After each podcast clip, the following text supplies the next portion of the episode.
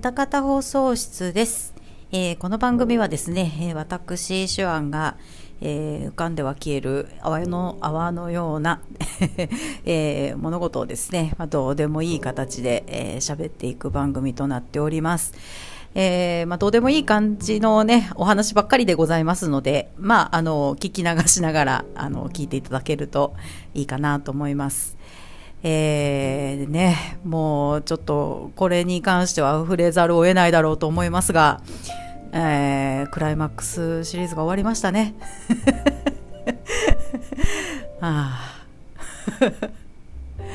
あのーうん。もうちょっと、うん、楽しませてもらえるんじゃないかなと思っておりました。ああ、もう、で、もう、一点が遠い、ね。うーん、本当にね。こんなに一点が取れないって、ね、もう本当にね、あのもう、ね、本当、悲観的にならざるを得ない感じで、もう昨日も、ね、あの、私ちょっと途中からね、あの、土曜日も日曜日も、あの、見てまして、あの、もうあらかた、もう勝負がついたかなっていう頃にようやくちょっとテレビがつけられるような、えー家に帰ってという感じになりましたのでね、えーまあね、土曜日も日曜日も、もうつけたら負けてるっていう感じで。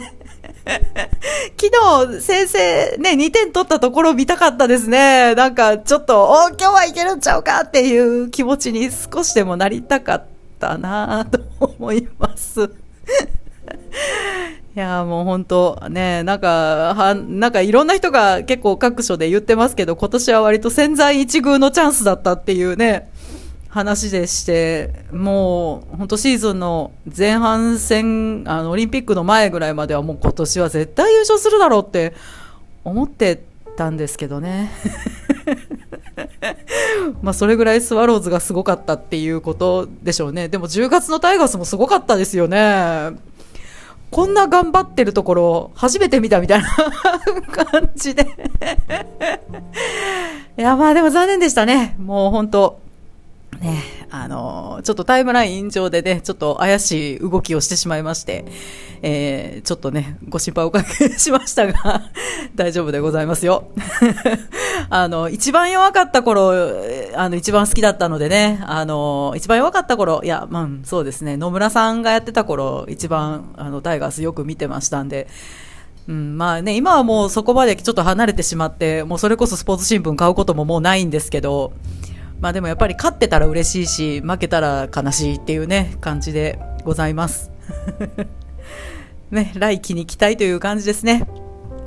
えーという感じでね、先週、まあ何をやっておりましたかと言いますと、えー久しぶりにですね、もう本当2、3年ぶりぐらいだと思います。えープリキュアの映画をね、え見に行ってきました。劇場版のプリキュアは本当に3年ぐらい行ってないんですよね。まあなんでかわかんないですけど、行くのをやめてしまって、別に行きたくないから行かないとかじゃなくて、ただ、あ、気がついたら、あ、終わってたみたいな感じで、うん、なんかね、あの、ちょっと興味の矛先が違うところに行ってしまったっていうところもちょっとあったかと思いますが、今年ね、あの今年のプリキュアが結構面白いんですよ。うん。トロピカルージュプリキュア。えー今回見に行った映画はトロピカルージュプリキュア雪のプリンセスと奇跡の指輪っていうね、タイトルでございますが、あのこのトロピカルージュプリキュアね、あのちょっと久しぶりに何にも考えずに見れる底抜けに明るいプリキュアでございまして、えーすごいね、見てて、あのなんていうのかな、ちょっと元気もらえる感じなんですよ。可愛いの、すごく。今年の推しはローラちゃんですね。えーキュアラメールですけども、彼女がもう、あの、すごいね、エレガントな人魚の格好をしているのに、結構頭体育会系っていう感じの、うん、すごいかっこいい女の子なんですよ。高飛車なんだけど、すごい努力してるっていう感じの女の子で、すごい心わしづかみにね、されてしまいました。なんかね、去年のプリキュア結構、辛い話で、あの、主人公の女の子が割と大病を患ってそこから生還したみたいな背景があったりとか、えー、敵方に自分の心の闇から生まれた男の子がいて、その子が助けを求めてきたりするところをこう、断ったりするシーンとかがあって、助けないプリキュアっていうのめ、すごく新鮮だったんですけど、去年ね。なんかそれだけに結構ね、シビアな悲しい話だったりするところもちょっとあって、なんか辛いと思いながら 見てて。まあ今年はね、完全に逆方向に振ってきたので、えちょっとね、今年、あの、ちょっとプリキュアに対して、えー、あの、興味が戻ったというかですね、うん、えー、まあ、ずっと見てはいるんですけどもね、去年ちょっとね、引退、そろそろ引退かな。いつかは辞めるということを考えると、そろそろ潮時なのかもなと思いながら、まあ結局1年間見ましたので、で、まあ今年こんな感じでちょっと心をつかまれるプリキュアがおりまして、まあ来年も見るかな わかんないけど っていう感じでね、えー、見ております。で、あの、今年の、ね、トロピカルージュプリキュアですよ。で、タイトル、去年の12月ぐらいに初めて確か、あの、特許庁のリーク から出てですね、あ、トロピカルージュプリキュアって言うんだと思って、まあトロピカルですからね、あの、結構タイトルからしてアホ炸裂な感じかなと思って見ましたら、まあ全くその通りでございまして、おいいねと思ってね、あのー、5人中3人がですね、もう前しか見えてねえっていう感じの こいつら前しか見てねえみたいな感じの、えー、プリキュアのパワー系ですね。本当にパワー系のプリキュアでして、もうすごいね、面白いですよ。うん。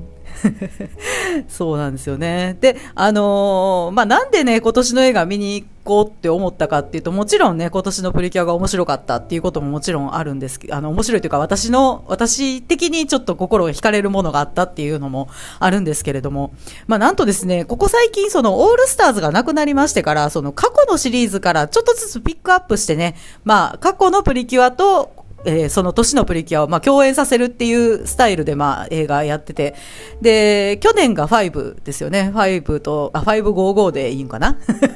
?555、えー、ピックアップしてきまして、今年はですね、なんと私の一押しであります、ハートキャッチプリキュアがね、フィーチャーされておりまして、もう公式発表があった時点でね、あ、行きますってなりました。あ、これ、もう行きますってなりました。いやもうね、かれこれプリキュアもね、18年間やってるわけですけれどもね、あのー、やっぱり一番好きなシリーズが来るなら、床ではなるまいな、というね、えー、感じでございました。ね、もう4人とも、ね、もうなんかすごい、あのー生きてるって感じで スクリーンの中で、あ、元気にしてたんだ、よかった、みたいな感じでね なんかあの、結構まあ感動的な話ではあったんですけど、あの、一番泣いたというか、ちょっと目頭が熱くなったのはですね、ハートキャッチの4人の変身バンクですね、うっかりうるうるしてしまいましたよ。ああ、このまさかね、こまさかこのバンクを2021年にスクリーンでがっつり見せてもらえるなんてなと思ってね、ちょっとグッときましたね。うん。本当、うん、あの、良かったですね。うん。で、まあ、あの、今回このね、えー、映画、えー、雪のプリンセスと奇跡の指輪ですけども、どんな話なのかと言いますと、あ、そうですよ、これね、ちょっと、私もほんまに謝らないかんなと思ってまして、あの、もう散々今まで、もう、ネタバレ上等みたいな感じでガンガン喋ってきましたけれども、頭に言っとくべきですよね。ネタバレしますよ。この作品まだ見てない人は聞かないでねって言わないとダメですね。ちょっと反省しました。なんで言っときます。ネタバレがっつりしますので、えー、まあ、見る人いないと思うけど。まあ見てもっていうかん、あ、聞いてもっていう感じのね、あの話ではあるんで、まあでもまあネタバレしますんで、えー、ご注意くださいませ。えー、という感じでね、今回のこの、えー、映画のね、ストーリーはですね、あの、まあ、完全懲悪でね、もう本当にもうぼんやり見てても理解できる話でございまして、えー、まず雪の王国、え、シャンティアというところからですね、あのー、新しい女王の戴冠式があるんで、えー、プリキュアちゃんたちも出席して、みたいな感じで、まあ、招待状が来るわけですよ。で、まあ、あのー、実はね、まあ、その王国も失われておりまして、うん。で、まあ、その女王になるはずだった女の子の怨念がですね、まあ、招待客たちを呼んで、しかも捕らえて、えー、これから国を再建するから、あんたら国民になるんやでっていう感じですね、お前たち返さないみたいな感じになるんですよ。で、まあ、プリキュアたちはまあまあ、そんなの間違ってるって言って、まあ、あの、力を合わせて、えー、女王に正気を戻させまして、で、まあ、成仏させる話 ですね。まあ、あの、すごい、まあ、ぼんやり見てても、はいはいってわかるような話ではあるんですけれども。うん、あのプリキュアのいいところはね敵は倒すものではなくてあの、まあ、諭したり癒したり救ったりするものっていうところがねあのすごくいいなと思いますね。うん、これは本当に普段まあいろんなアニメを見てまして敵は倒すものだっていう風なアニメがすごく多い中、まあ、戦争版のなんかほんまそうですよね。敵は倒すものだっていうあれなんですけども、まあ、分かり合おうとするところがねすごくいいなと思います。やっぱりちっちゃい子向けに作られてるものですもんね、うん、その辺すごく気を使って作られてるっていうところがプリキュアの魅力かなと思います。で、まあ、あの、シャンティアが滅亡するシーンがね、あの、あったんですけれども、思いっきり隕石が落ちてくる 感じで あアムロがいればなってちょっと思いました ね、えー、まあ、そんな話でね、まあ、あの、今回の映画やっておりまして、あの、幼女先輩がすごいたくさんいたんです。祝日だったということもあって、一人で来てる大人って私と、おっさんが一人おって、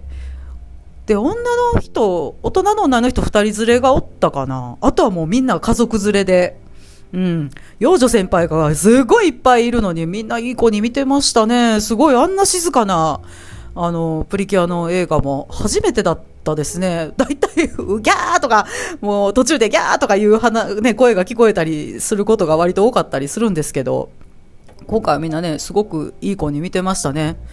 話がわからないっていうこともあったんかな わからへんけど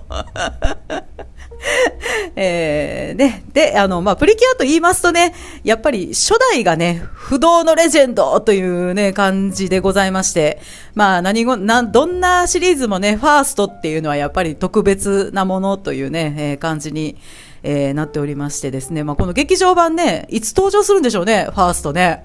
うん、すごい楽しみですよ。ファースト来たらやっぱり行っちゃうかなと思いますね。うん、初代ね。えー、ブラックとホワイト、まあ、あとシャイニールミナスね。やっぱ20周年ですかね。今年18年なんで、あと2年後っていう感じですけれども。で、まあ、あの、まあ、実はですね、あの、プリキュアの話っていうのは、まあ、このラジオを聞いていただいてる方からすると、まあ、需要はないだろうなと思っていて、やらないかなともちょっと思ってたんですよ。うん。ねえ。みんな、別にプリキュアってっていう感じでしょ？まあ、娘ちゃんがいるお父さんなんかはまあ、見たりするかもしれないですけど、それでも見ても2、3年、長くて2、3年ぐらいですよね、きっとね。うん、という感じだとは思うんですけれども。まあでもまあね、あのー、このラジオ私が興味があることとか好きな物事を勝手にダラダラ喋る番組ということで、まあ最初にも歌っておりますのでね、まあいっかとなって。まあここでね、あのー、私シワンが独断と偏見で選びます、えー、誰も望んでいないおすすめプリキュアセレクションのお話を 今回は残りの時間でしようかなと思います。うん。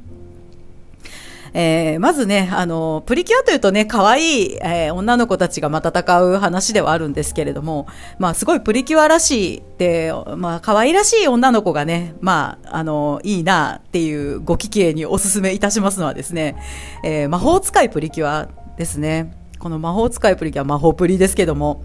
えー、高橋理恵さんと堀江由衣さんと、えー、早見沙織さんというね、鉄壁の夫人ですね、本当今を、今、今思い返してもすごい、すごい3人だなって思いますね。もう間違いないっていう感じの、えー、チームでございまして、まあ、魔法使いっていうね、タイトル通り、ハリーポッター的な魔法学校とかがね、舞台になったりしております、プリキュアでございます。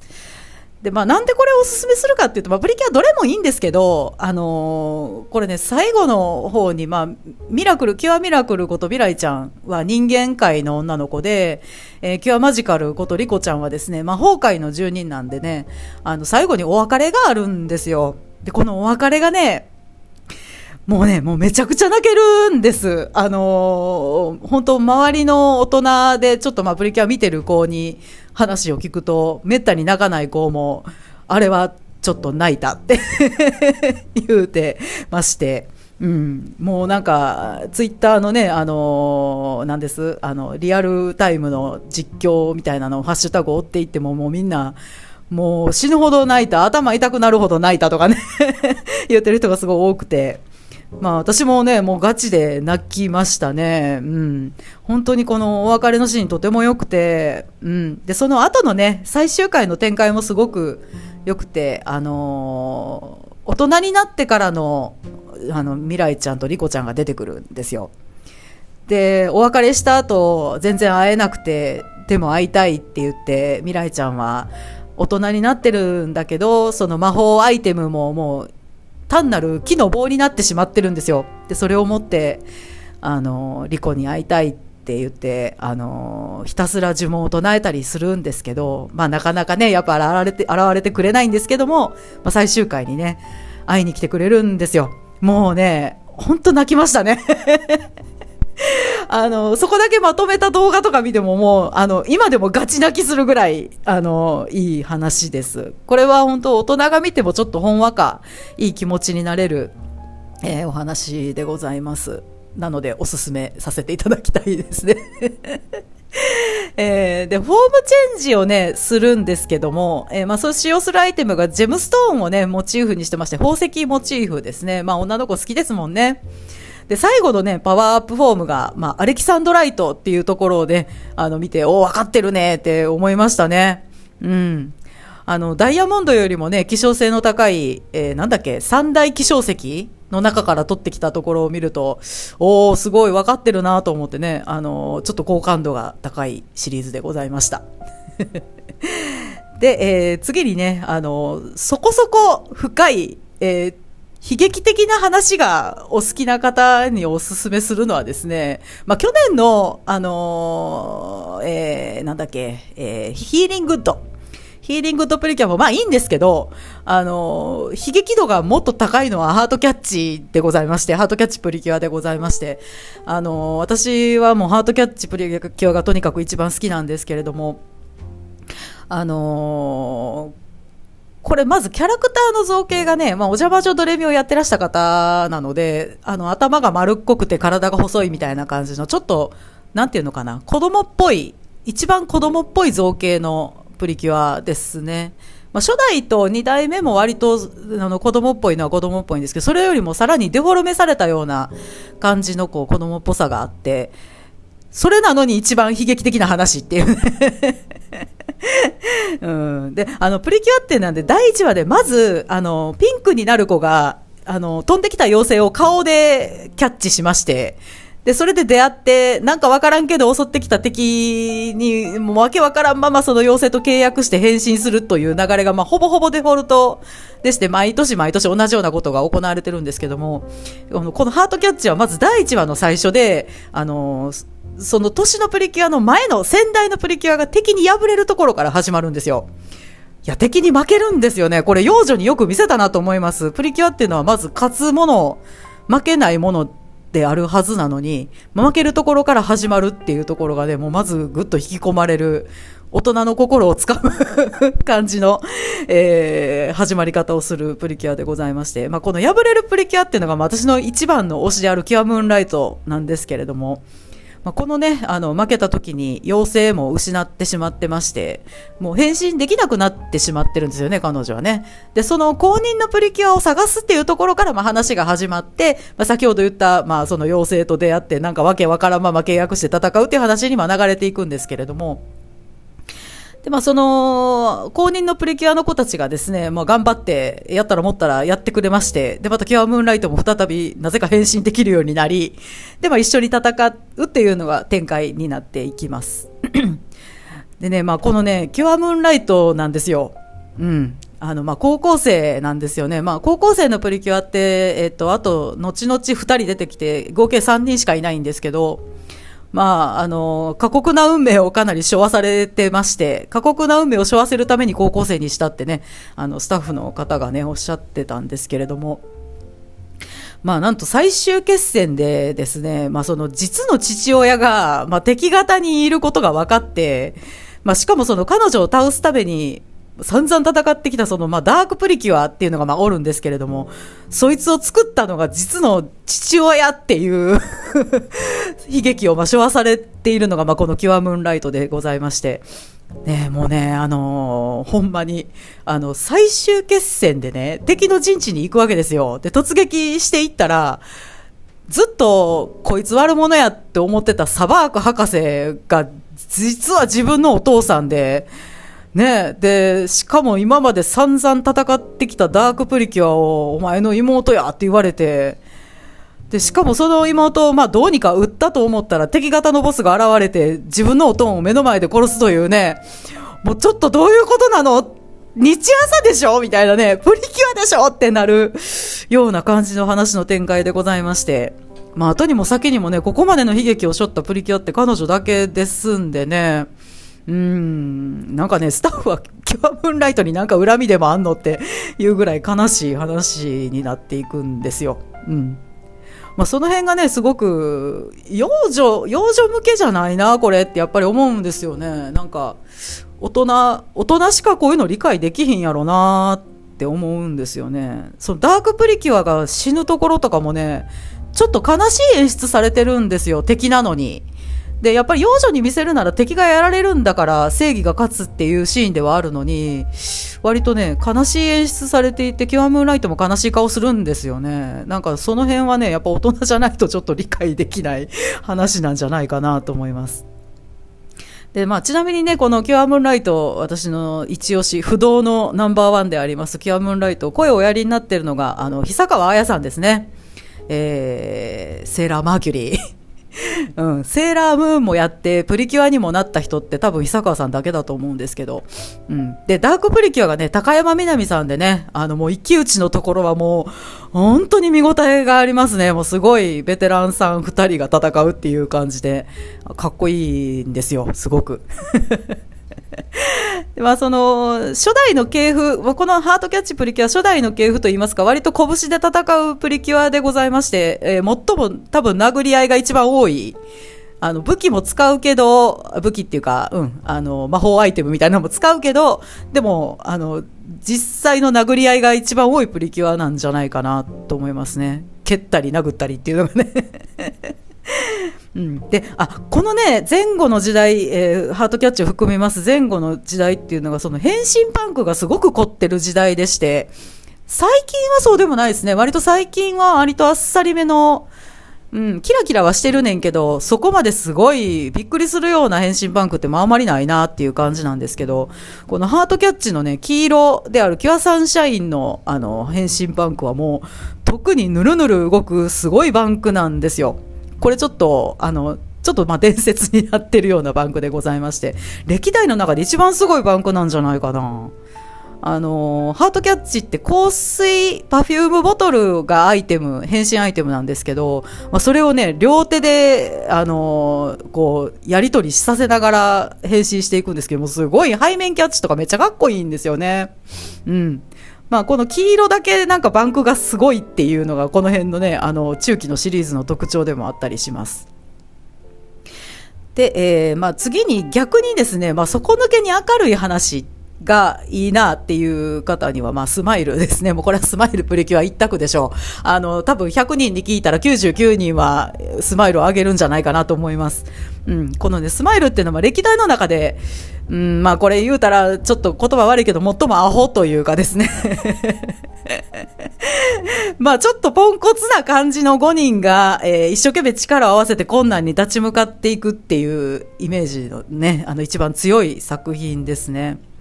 青はね、割とお勉強できて優勝、優、優等生なんですけれども、ちょっとね、実直すぎて割とポンコツっていうちょっと欠点もありまして、まあ、他の4人もね、もう本当にアホキャラという感じでですね、まあ、チームの結束がすごい強い感じになりますね。うん。まあ、今年と割と食べ晴れる感じかなと思うんですけど、今年はね、黄色と紫が、割と常識人で、まあ、冷静なツッコミ役なので、まあ、このスマイルプリキュアって全員ボケ役なんでね、その点ではパワーがちょっと今年は足りないかなという、えー、感じがね、します。全シリーズの中でも最もギャグ寄り、えー、でですね。でもラストにね、やはり妖精とのお別れのところでちょっとほろりとさせられる展開なんかもね、ちょっと用意されてますんでね、笑って、まあちょっと泣けて、で、元気をもらえるプリキュアっていう感じで、えー、日々の生活に疲れた社会人に一番フィットするプリキュアかもしれない ですね。うん。で、あ、そうですよ。あのね、これね、プリキュアシリーズの中でね、唯一ロボット出てくる回があるんですよ。まあ、すごいあの、デフォルメされた可愛いロボットですけどね。うん。あの、ハッピーロボっていうね、キュアハッピーがロボットになっちゃったよっていう回があるんですけど、まあ、それにプリキュア乗り込んで戦う回があったりします。で、この回ね、あの、劇中作品として、まあ、その、キュアピースこと弥生ちゃんが好きな、えー、鉄人戦士ロボッターっていうアニメ、アニメが出てくる、アニメだと思うけど、出てくるんですけど、まあ、その、おもちゃを買いに行くっていうシーンから始まるんですよね。で、その、かなりガチめの造形のロボットが出てくるんですけど、これ、なんと、まあ、デザインが大張さんでございまして、えー、エンディングでちゃんと大張さんの名前もあるんでね ちょっと笑ってしまいましたね。ああ、大張さんなんやそれっぽいなと思ってたけど、みたいな。やっぱりそうか、みたいなね、感じで。えー、そこら辺もちょっと面白い、えー、ポイントでございました。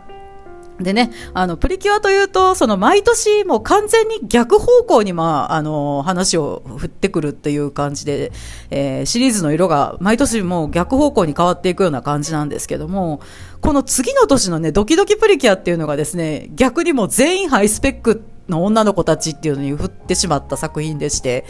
まあちょっと共感しづらい 出来のいい子たちばっかりっていう感じでね、うん。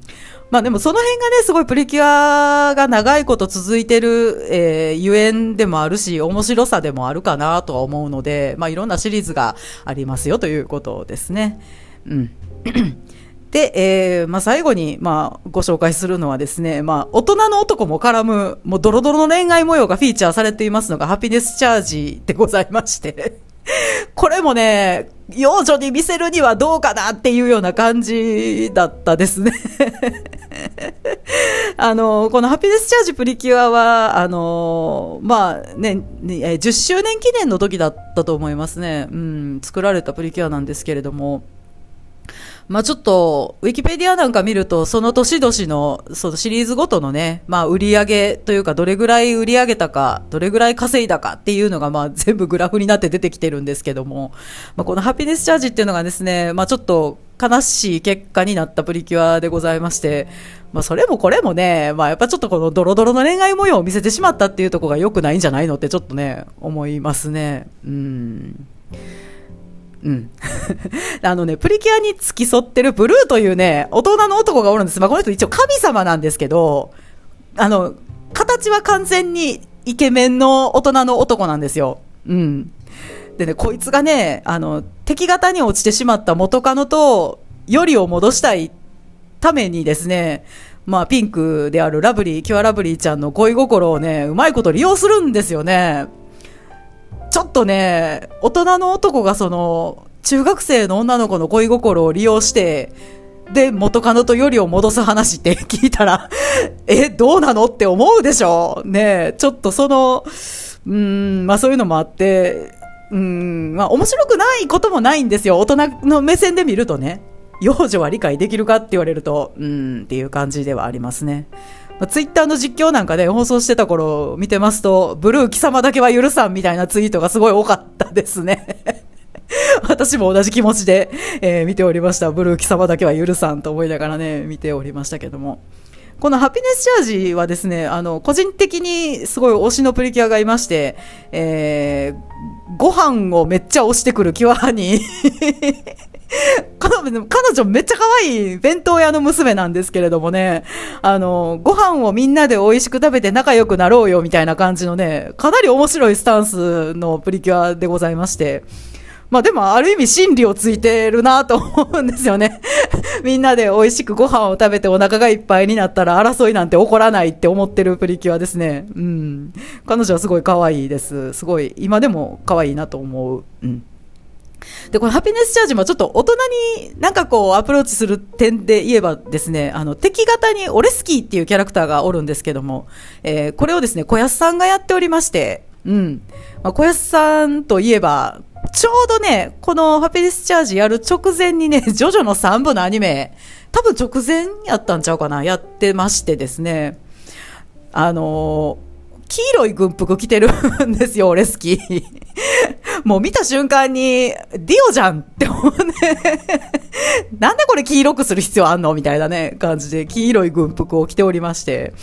もう見ながらディオじゃん、ディオじゃんって思ってたんですけども、ある回でですね、ほんまに無駄無駄言う回がありまして 実際無駄無駄言うっていうねちょっとちょっとと思ってね、みんな調子に乗りすぎでしょみたいなね、感じでもう、無駄無駄言うた時にはもう爆笑してしまいましたね。うん。まあ、ちなみに、丈太郎のポジションにいたのはキュアプリンセスなんですけども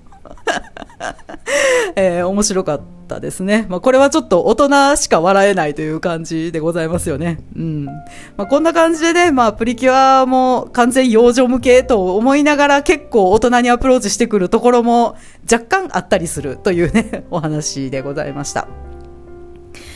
で、まあね、ここまでお話ししてきましたけれども、まあ、あくまでね、独断と偏見で選んだ作品でございますので、他のシリーズももちろんね、面白いんです、どれも。うん。まあ、あのー、子供向けではありますけどもね、完全にボケーっとこう頭を休めた状態でぼんやり見てあーってなるのにはねすごくいい作品なんでね。間違いないんですよ。やっぱりあのねあの子供に見せるっていうことを第一に考えられているのであの間違いがまあないんですよね。そのうん、あの、これは、まあ、ちょっとハピネスチャージのその恋模様はいかがなものかっていう感じですけど、基本的にはそういうところはまあ、まあ、ないんです。まあないんですよ。だからそれで安心して見られるという点がね、やっぱりありますね。うん。という感じでね、まあ、今回まあ、需要がほぼないと思われる プリキュアの話を してしまいました。もうプリキュア話することないかな？もうないかな？うーんですね。まあすいません。まあでもちょっとでもね、おお、そんなことあったんやって思ってもらえるとちょっと嬉しいなと思います。えー、で、来週はね、何の話しようかなと思って、えー、毎回ね、この最後、えー、ラストに来週何しようとかってね、言うてますけども、もう来週はですね、もうほぼほぼ決まっておりまして、えー、現在、えー、やがて君になるっていうアニメをちょっと見ております。これね、結構すごい作品なんですよ。あのー、うん、ちょっとね、喋れるかどうかわかんないですね。あと1話ちょっと残すだけになってるんですけど、13全13話で今12話まで、えー、見ておりましてでちょっともう一周してからまとめようと思ってましてただですねすごいあのややこしい精神構造の女の子たちのゆりものなんです。まあ、ゆり作品に分類していいんかなという感じではあるんですけど、うんまあ、でも実際女の子と女の子の恋愛の話なのであれなんですけどもその登場人物の女の子たちが、まあ、とにかく複雑な精神構造をしてまして、あの、それがまあ、あの、しっかり描かれている作品でございましてちょっと言葉にちゃんとできるかどうかわかんないんですけど、まあ、もしまとまればねお話、えー、やがて君になるの話をしようかなと思います。はい えー、というわけでね、えー、ここまで私、手腕が、えー、今週はプリキュアの話をさせていただきました。長々お付き合いいただきましてありがとうございました。えー、また来週お耳にかかれたらなと思っております。なんか話忘れてることねえかな？ないかな？うん。ないと思います。あったらまた来週話します。えー、というわけでね、えー、皆様、えー、お風邪など召されませんように、お体ご自愛くださいませ。それでは、また来週。おやすみなさい。さようなら。